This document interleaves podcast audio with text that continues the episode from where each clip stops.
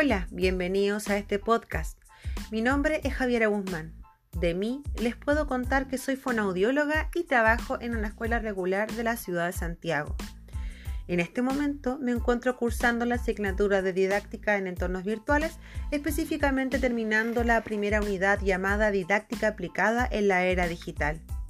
Mi intención en este podcast es resumir los aspectos más importantes de esta primera unidad creando una instancia de reflexión en torno a los mismos.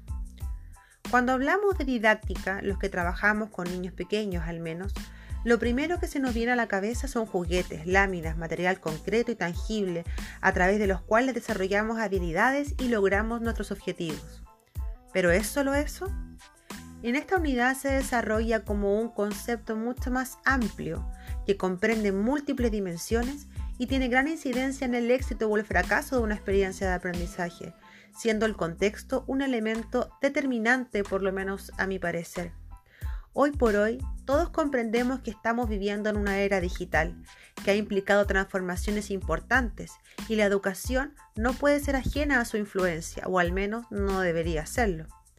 La globalización y la digitalización de los alumnos y de la sociedad en general ha cambiado incluso la forma en que nos comunicamos.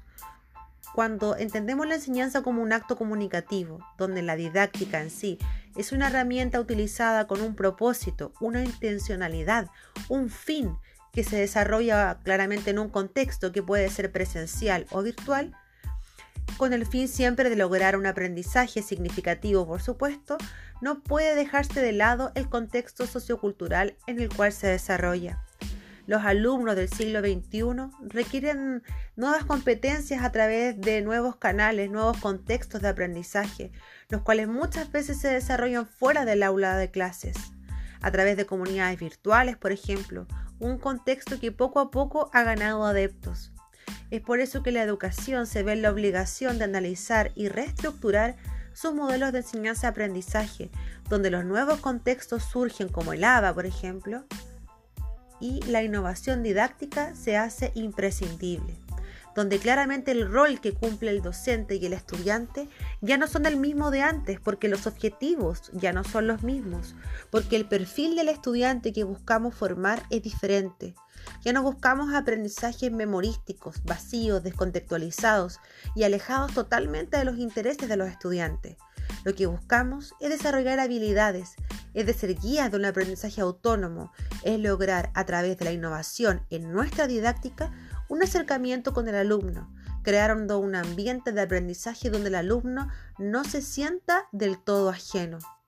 De ahí la importancia de la constante capacitación docente en las TICs, para incluirlas dentro de la planificación docente, pero no solo para darle un toque tecnológico a sus clases, sino que teniendo en mira un cambio en la estructura misma de la planificación, desde el análisis, el diseño e implementación de la didáctica, desarrollando así una nueva forma de aprender.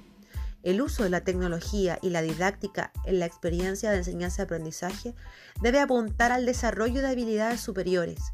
Debemos transitar de la enseñanza de contenidos a enseñar a aprender. ¿Y tú, te quedarás solo con tu PPT?